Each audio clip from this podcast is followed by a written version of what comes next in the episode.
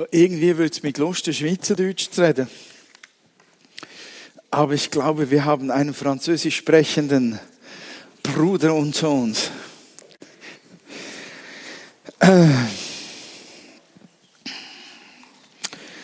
Da bleibe ich doch bei Hochdeutsch, auch wenn es hochgestochen tönt. Ach ja, ja, vielleicht haben wir auch Gäste auf dem Podcast, ähm, die besser Hochdeutsch verstehen als Schweizerdeutsch. Seid herzlich willkommen und ähm, genießt die Predigt. Ja, wir sind im, im Thema drin. Ähm, jetzt muss ich da immer richtig einschalten. So, wir sind im Thema ein Herz für Übernatürliches. Die zweite Predigt zu dem Thema. Ähm, ich finde, ich finde es eine große Herausforderung, ähm, dieses Thema. Weil ganz, ganz ehrlich gesagt, ähm, hat man doch das Gefühl ein wenig, wenn man das als Thema nimmt, dass das irgendwie nicht sehr viel mit unserem Alltag zu tun haben kann. Oder? So das total übernatürliche Zeugs, das da irgendwie vom Himmel kommt, scheint irgendwie nicht in unseren standardisierten Schulalltag oder Arbeitsalltag beim Bürotisch oder beim Klempnern oder beim Schreinen, egal wo, oder beim Babyfüttern hineinzupassen. Was auch immer. Und ich habe mir gesagt, das darf, das darf nicht sein. Ähm, ihr müsst spüren können, dass das wirklich ein Teil von unserem ganz normalen Tagesablauf sein kann. Und deshalb habe ich zwölf PowerPoint-Folien vorbereitet. Jetzt wisst ihr, warum ich gestresst habe wegen der Zeugnis. In denen ich euch einen Überblick geben möchte über die äh, Wunder, die Jesus getan hat. Die Wunder Jesu.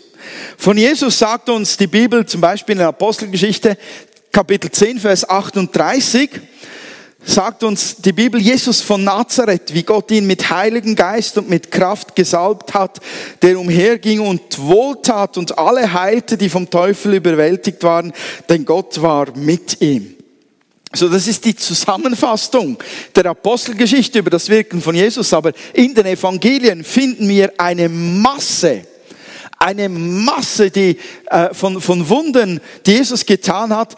Und ich mache hier nur einen Überblick, ganz bewusst und absichtlich. Ich gehe nicht jedes Wunder durch und es sind auch nicht komplett alle da, die in der Bibel drinstehen. Aber ich habe die geordnet.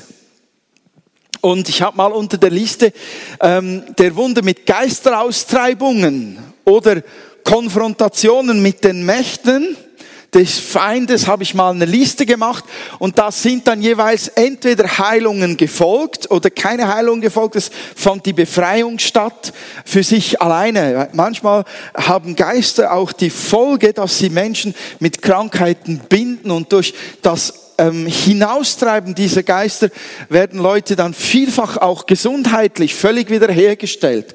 Und da haben wir eine ganze Liste, wir kennen viele davon. Was sehr spannend ist unter dieser Liste, ist eine Fernbefreiung der Tochter einer Griechin, die, die da beim Essen bei Jesus so gejammert hat, dass doch ein paar Brosamen vom Tisch der Juden des Segens den die Juden bekommen, auch auf sie herabfallen möchte. Und ihre Tochter wurde befreit aus der Ferne, als Jesus war gar nicht gegenwärtig bei ihr. Und ähm, Spannend ist auch äh, ähm, die, die, die Heilung eines schlafwandlerischen Knaben ähm, in dieser Liste drin, weil, weil die, die Breite dieser Heilungen sehr interessant ist. Dann gibt es ich bleibe nicht nur bei den Heilungen, keine Angst, es geht weiter dann noch. Dann gibt es aber eine ganze Liste von Heilungen ohne Geisteraustreibungen. Also die Schwiegermutter des Petrus ist sehr, sehr bekannt. Und ähm, dann gibt es auch äh, die, die Heilung des Beamtensohnes in Kana ist äh, eine Heilung, die auch nicht alltäglich ist, ähm, die Jesus vollbringt. Also wir haben da eins, zwei, drei, vier, fünf, sechs, sieben, acht, neun, zehn, elf, zwölf, dreizehn Heilungen in der zweiten Liste drin. Wunder, die Jesus getan hat. Ähm, und eine sehr besondere Heilung ist die des Kranken am Teich Bethesda weil ja ähm, an diesem Teich bekanntlich jeweils ein Engel vom Himmel herabstieg und das Wasser bewegt hat. Und der, der zuerst drin war, der wurde gesund. Und ähm, Jesus hat sich nicht alleine äh, auf das verlassen, sondern er hat dort in dieser Situation auch noch zusätzlich geheilt und hat nicht gesagt, warte auf den Engel, sondern er hat ihn berührt, weil er ja kämpfen musste, um überhaupt ins Wasser zu kommen jeweils. Und dann wird es interessant, dass es nicht bei diesen körperlichen Heilungen blieb, sondern Jesus tat auch eine ganze Fülle von Nahrungswunden. Also die Speisung der 5000, äh, was wir nachlesen können, Markus 6, die Speisung der 4000, Markus 8 und der wunderbare Fischzug, also wunderbar, das ist der Fischzug, wo sie die Nacht durch nichts gefangen hatten, das erste Mal. Und dann gingen sie nochmals aufs Wasser hinaus, Petrus und seine äh, Fischerfreunde, und holten dann einen ganzen Riesenzug von Fische an Bord. Und dann gibt's noch den Frühstücksfischzug. Ich liebe den, weil ähm, Jesus tatsächlich fürs Frühstück gesorgt hat. Und er hat ja äh, einige Leute dort, aber er hat gleich dafür gesorgt, dass mindestens 150 Fische dann im Netz waren. Das ist also ein fettes Frühstück. Ähm, mir hat das sehr gefallen, dieser Frühstücksfischzug. Es gibt diese zwei Fischzüge. Und dann gibt's noch die wunderbare Wandlung von Wasser in Wein in Kana. Und das ist mal eine Situation, wenn ihr das nachlest, Johannes 2, 1 bis 11, die Geschichte kennen viele, aber es ist eine ganz andere Situation als so viele anderen. Die Heilungsliste von vorhin, die hat fast immer mit Not zu tun. Mit Leid und Not. Aber hier war Freude der Anlass. Man könnte fast sagen, scheinbar ein überflüssiges Wunder, weil nicht auf eine echte Not reagiert wurde. Ich weiß, Weinkenner finden es brutal, wenn es irgendwann an der Hochzeit nur noch Wasser gibt. Aber es ist so ein einfach besonderes Wunder, wie Jesus dann Wasser zu Wein macht von außergewöhnlicher Qualität. Und es ist ein freudiges Ereignis und nicht in erster Linie von echter menschlicher Not getrieben, sondern es ist ein Wunder, dass das einfach den Menschen wohltut, dass ihre Freude noch steigert, die schon in der Hochzeit drin liegt. Und dann gibt es noch die Wunder der Totenauferweckung. Ich habe da die drei herausgenommen, die man findet, die Tochter des Jairus, der Jüngling zu Nein und Lazarus in Bethanien. Und wenn wir dann den Überblick weiterführen, dann sehen wir, dass Jesus auch Wunder tat, wo es um Naturgewalten ging. Also die Stillung des Sturms, wo sie in Not sind. Jesus schläft, steht auf und beruhigt den Sturm. Ähm, und dann geht Jesus auf dem Wasser, als seine ähm, Freunde ihm vorausgefahren sind, kommt er ihnen hinterher auf dem Wasser mitten auf dem See. Sie erschrecken dann und haben das Gefühl, es sei ein Geist. Und dann gibt's noch das seltsame Wunder der Verfluchung des Feigenbaums. Das ist das einzige Negativwunder, das wir im Neuen Testament in dieser Art finden, wo Jesus eine Pflanze verflucht und sie verdorrt und ist kaputt. Ähm, das sind die Wunder in der Naturgewalten. Da gibt's noch ein Schweizer Wunder. Ja. Es gibt das Steuerwunder kommst mir gerade du wieder in die Info vor. ähm, war die Diskussion da, obwohl Jesus und seine Jünger Tempelsteuer abliefern oder nicht. Man wollte Jesus wieder mal erwischen bei etwas Ungesetzlichem und ähm, Jesus hat dann äh, das Fischen befohlen und der erste Fisch, der gefangen wurde, hatte einen Starter. Ich weiß nicht mehr, was das für eine äh, äh, ähm, Nummer, was das für eine ähm, wie viel das das war. Aber er hat die Tempelsteuer aus dem Maul eines Fisches herausgeholt und bezahlt für sich und seine Jünger. Ein Finanzwunder. Deshalb sage ich ein Schweizer Wunder. Also, wenn, wenn ich das nochmal zusammenfasse, dann sehe ich, Jesus tat Wunder durch körperliche Berührung. Handauflegung zum Beispiel. Jesus tat Wunder durch Fernheilung, keine körperliche Berührung. Jesus tat Wunder, indem der Saum seines Kleides, also sein Alltagsgewand, berührt wurde. Jesus tat Wunder, indem er sprach und es geschah, oder indem er befahl und es geschah. Jesus tat Wunder ohne Worte, also Wasser in Wein. Ich finde keine Bibelstelle, die irgendwo sagt, dass Jesus gebetet hätte, sondern es geschah einfach im Hintergrund. Und auch der Fischzug gibt es keine Aussage von Jesus, außer dass er sagt, fisch doch nochmal oder werft das Netz zur anderen Seite hinaus. Aber er, er betet nicht sichtbar, hörbar in einer Form.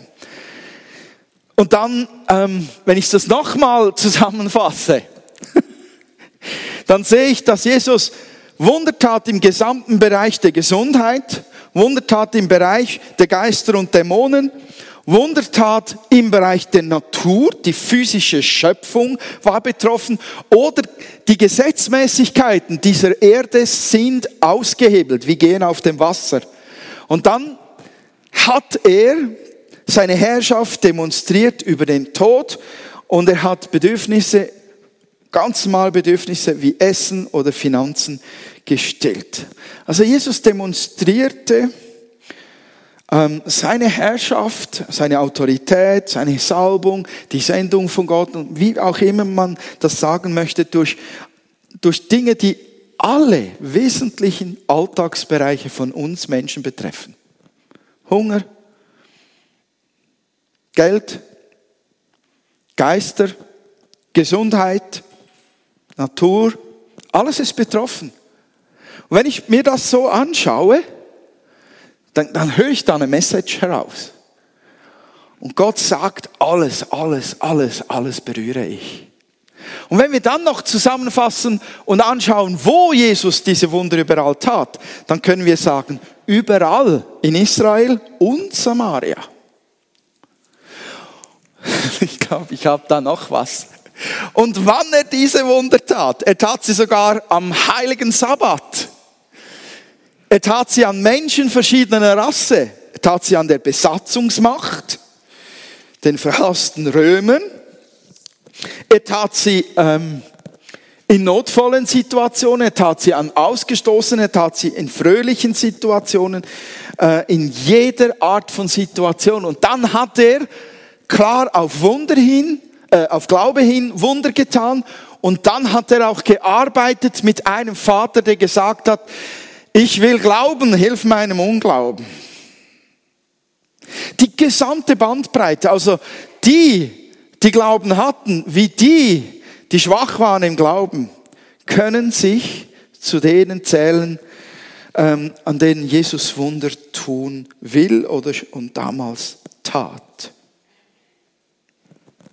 So, das sind all die Zusammenfassungen, die mir wichtig waren man könnte es so sagen, Gott will übernatürlich zu jeder Zeit, an jedem Ort, an allen möglichen Menschen, durch jede nur erdenkliche Art und Weise seine Liebe zu den Menschen, oh sorry, und seine übernatürliche Kraft sichtbar werden lassen. Ja, so eine zuckige in meiner Hand.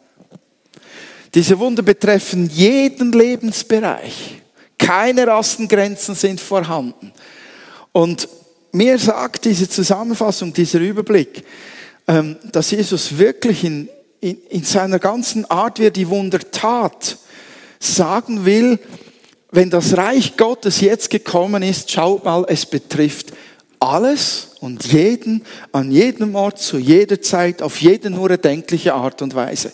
Wie hat er die Wunder getan? Er hat auch noch gespuckt und mit Dreck Augen beschmiert. Er hat Leuten gesagt, geht und zeigt euch den Priester. Er hat die Zeit wirken lassen, den Weg wirken lassen. Es gibt keine Facette eigentlich, die man nicht einschließen könnte und sagen könnte, Jesus hat diese Wund getan, um uns zu sagen, in deinem und meinem Alltag ist das nicht ausgeschlossen, sondern gegenteilig. Das Reich Gottes will sich ausbreiten darin und wir wollen mehr davon. Wenn ich mich jetzt frage, was... Ähm, ich habe eigenes Zeug mit denen. Wenn ich mich jetzt frage, was treibt dann Jesus zu seinen Wundertaten an? Warum hat er diese Wunder getan? Da könnten wir wahrscheinlich verschiedene Antworten bekommen. Wichtig ist mal, dass wir wissen, Jesus tat all diese Wunder in Übereinstimmung mit seinem Vater und dem Heiligen Geist. Also ähm, Jesus tat das Wunder, weil der Vater wollte, dass das Wunder geschieht. Und der Vater und Jesus sind eins. Wir sehen also, wenn Jesus ein Wunder tut, ist es genau das, was der Vater im Himmel auch tun will. Da besteht kein Unterschied zwischen Jesus und dem Vater. So der Vater wollte diese Wunder tun und sein Knecht Jesus führte das aus, was er zu tun hatte. Und wenn Jesus nun ein Wunder tut, dann will der Vater auch, dass er das Wunder tut. Das muss uns klar sein. Er hat uns ständig den Willen vom Vater im Himmel gezeigt. Wer Jesus gesehen hat, hat den Vater gesehen. Und jetzt können wir lang darüber diskutieren, ob die Wunder Jesus seine Gottessohnschaft bestätigen sollen oder seine Predigt unterstreichen sollen oder ob sie das Reich Gottes auf die Erde bringen sollen oder ob sie Glauben erzeugen sollen, weil das stimmt alles. Das ist alles wahr. Aber wir vergessen eines sehr gerne und das ist mir so wichtig geworden, als ich das angeschaut habe. Da gibt's einen Urgrund. Ja, die Leute sind krank, die sollen gesund werden. Aber was steckt dahinter? Liebe steckt dahinter. Unsere Bestimmung steckt dahinter. So wie es läuft, ist es nicht von Gott gedacht. Und er sagt sich nicht, ist doch mir egal. Ist den Menschen ihres Problem. Die Sünde hat's verbrochen und, und so weiter und so fort. Sondern der Vater ist voller Liebe zu uns und er sagt, nein, das akzeptiere ich nicht. Auch wenn sie selbst verbrochen haben. Ich liebe sie viel zu sehr, diese Menschen. Ich will, dass etwas geschieht. Und er hat nicht nur Jesus geschickt, um natürlich Einzelne zu heilen, sondern er hat ihn am Kreuz bluten lassen, damit Millionen diese Wunder erleben können. Generation um Generation. Der Urgrund für diese Wunder und Heilungen ist die Liebe Gottes. Er zeigt uns, dass er uns gerne hat. Er zeigt uns, dass er diese Dinge, dieses, was gefallen ist aus der Sünde heraus, was verbrochen wurde vom Feind, was geknechtet wurde vom Teufel, das will er befreien. Er will diesen Zustand nicht für die Menschen. Und auch wenn diese Arbeit nie fertig wird, bis zum letzten, hinterletzten Menschen auf dieser Welt, es ist Liebe, die Gott angetrieben hat. Auch wenn wir die Erfüllung komplett erst im Himmel sehen.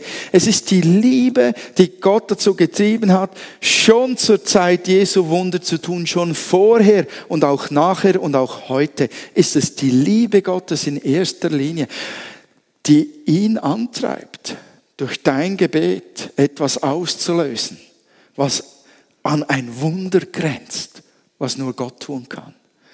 Und ich finde das so wichtig, dass bei den ganzen Überlegen ein Herz für Übernatürliches zu haben, dass wir sehen, dass wir ein Herz bekommen, wie es der Vater hat, dass wir die Menschen lieben, damit uns etwas an ihnen liegt, wenn wir ihnen begegnen und damit etwas in uns ausgelöst werden kann, was auch den Vater antreibt, um ein Wunder zu tun.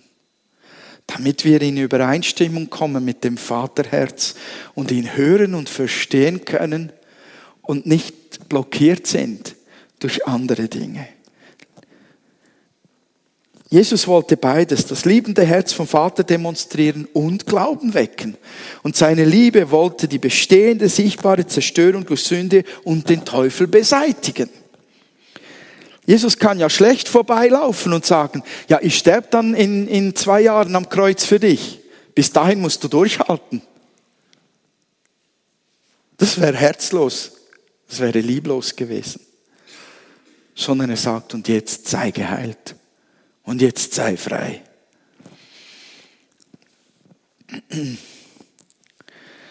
Was mich bewegt hat zu diesem Input, ähm, ist mein, mein äh, eigene Erfahrung. Ich glaube aus eigener Erfahrung zu wissen, dass, dass fast jeder von euch heute Abend hier sitzt und sagt innerlich, ja gerne mehr, mehr Wunder. Hilf mir Herr, ein, ein offeneres Herz zu haben. Und dann kommt ähm, der Montagmorgen oder Mittag oder der Dienstag und irgendwie geht's an einem vorbei. Oder es kommt eine Situation, wo man einen Moment lang denkt, oh, jetzt könnte vielleicht Gebet, ja gut, lassen wir's. Das, das ist unser Alltag. Es, wir, wir kämpfen damit, es hineinzuziehen in unser Leben. Und ich glaube, wir haben so drei, vielleicht vier Haupt ähm, Hindernisse, die uns ausbremsen bei dem Thema, dass das wirklich in unserem Alltag Raum gewinnt und wir mehr und mehr noch es wagen umzusetzen. Ich glaube, das ein Teil sind Identitätsprobleme. So im Sinn von, wer bin ich schon? Das übernatürlich sich in oder durch mein Leben offenbaren könnte oder sollte. Soll ich dir sagen, wer du bist? Markus 5, 14 sagt, du bist das Licht der Welt. Oder Kolosserbrief Kapitel 1, Vers 27. Christus in dir ist die Hoffnung der Herrlichkeit. Also Christus ist in dir, du bist ein Christusträger. Jesus ist in dir. Wer bist du?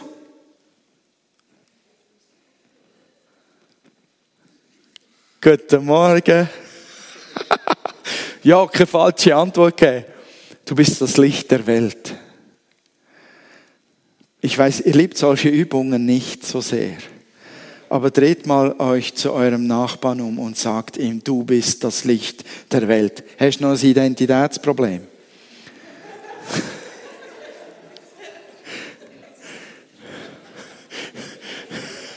Nein, der zweite Satz müsst ihr nicht sagen. Sagt nur, du bist das Licht der Welt. Identitätsprobleme. Wir sehen uns nicht so, wie Gott uns sieht. Er sieht Christus in uns. Den, der diese Wunder getan hat und weiter tut. Und der will rausgelassen werden. Und dann das zweite ist Joy. Ich weiß nicht, ob ihr es mir glauben könnt, aber ich bin genauso scheu wie die meisten anderen auch. Ich überlege es mir auch 16 Mal, bis es dann endlich an mir vorbeigezogen ist, ob ich beten soll oder nicht, ob ich was sagen soll oder nicht. Ich bin manchmal viel zu scheu. Ich sehe es vor mir und ich habe sogar das Gefühl, Gott drängt mich es zu sagen oder zu tun und dann macht es gut und ich schaff's nicht, weil ich eindeutig zu scheu bin oder zu ängstlich. Vielleicht kann ich das auch noch dazu nehmen. Ähm, und dann gibt es Menschen, die, die, die haben das nicht. Das macht Bang und es läuft einfach. Dann gibt es noch einen solchen Punkt, technische Fragen.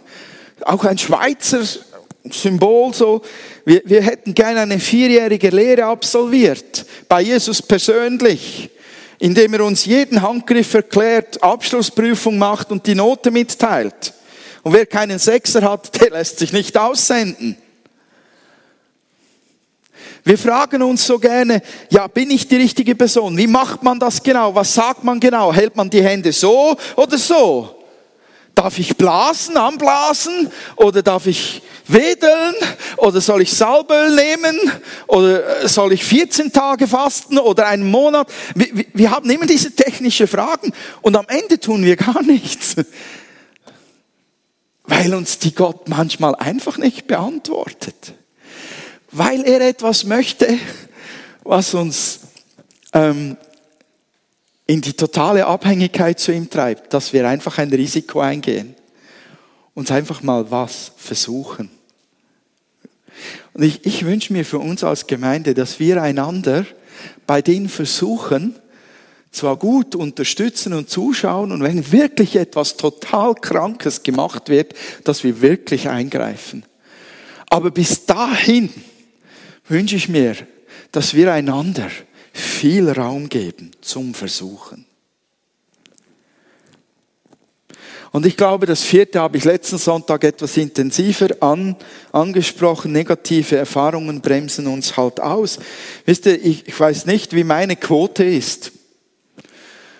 Ob ich von zehnmal, neunmal ein Wunder erlebe oder nur einmal. Ich weiß es wirklich nicht genau. Ich habe das Gefühl, von zehnmal erlebe ich vielleicht zweimal ein Wunder, wenn ich wirklich mich führen lasse von Gott und bete.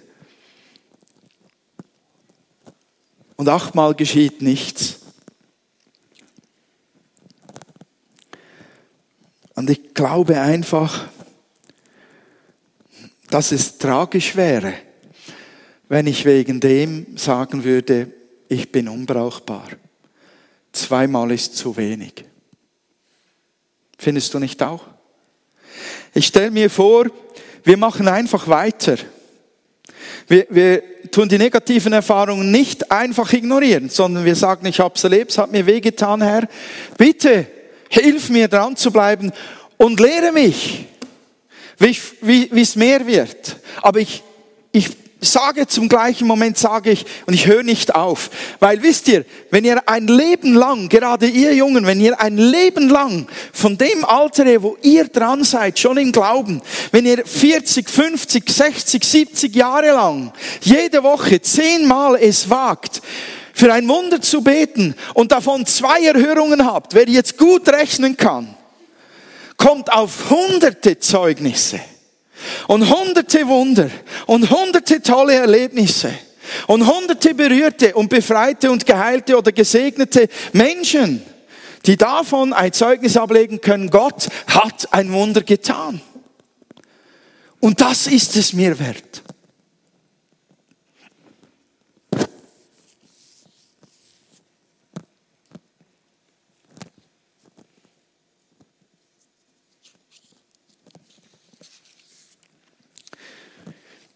Das ist es mir wert,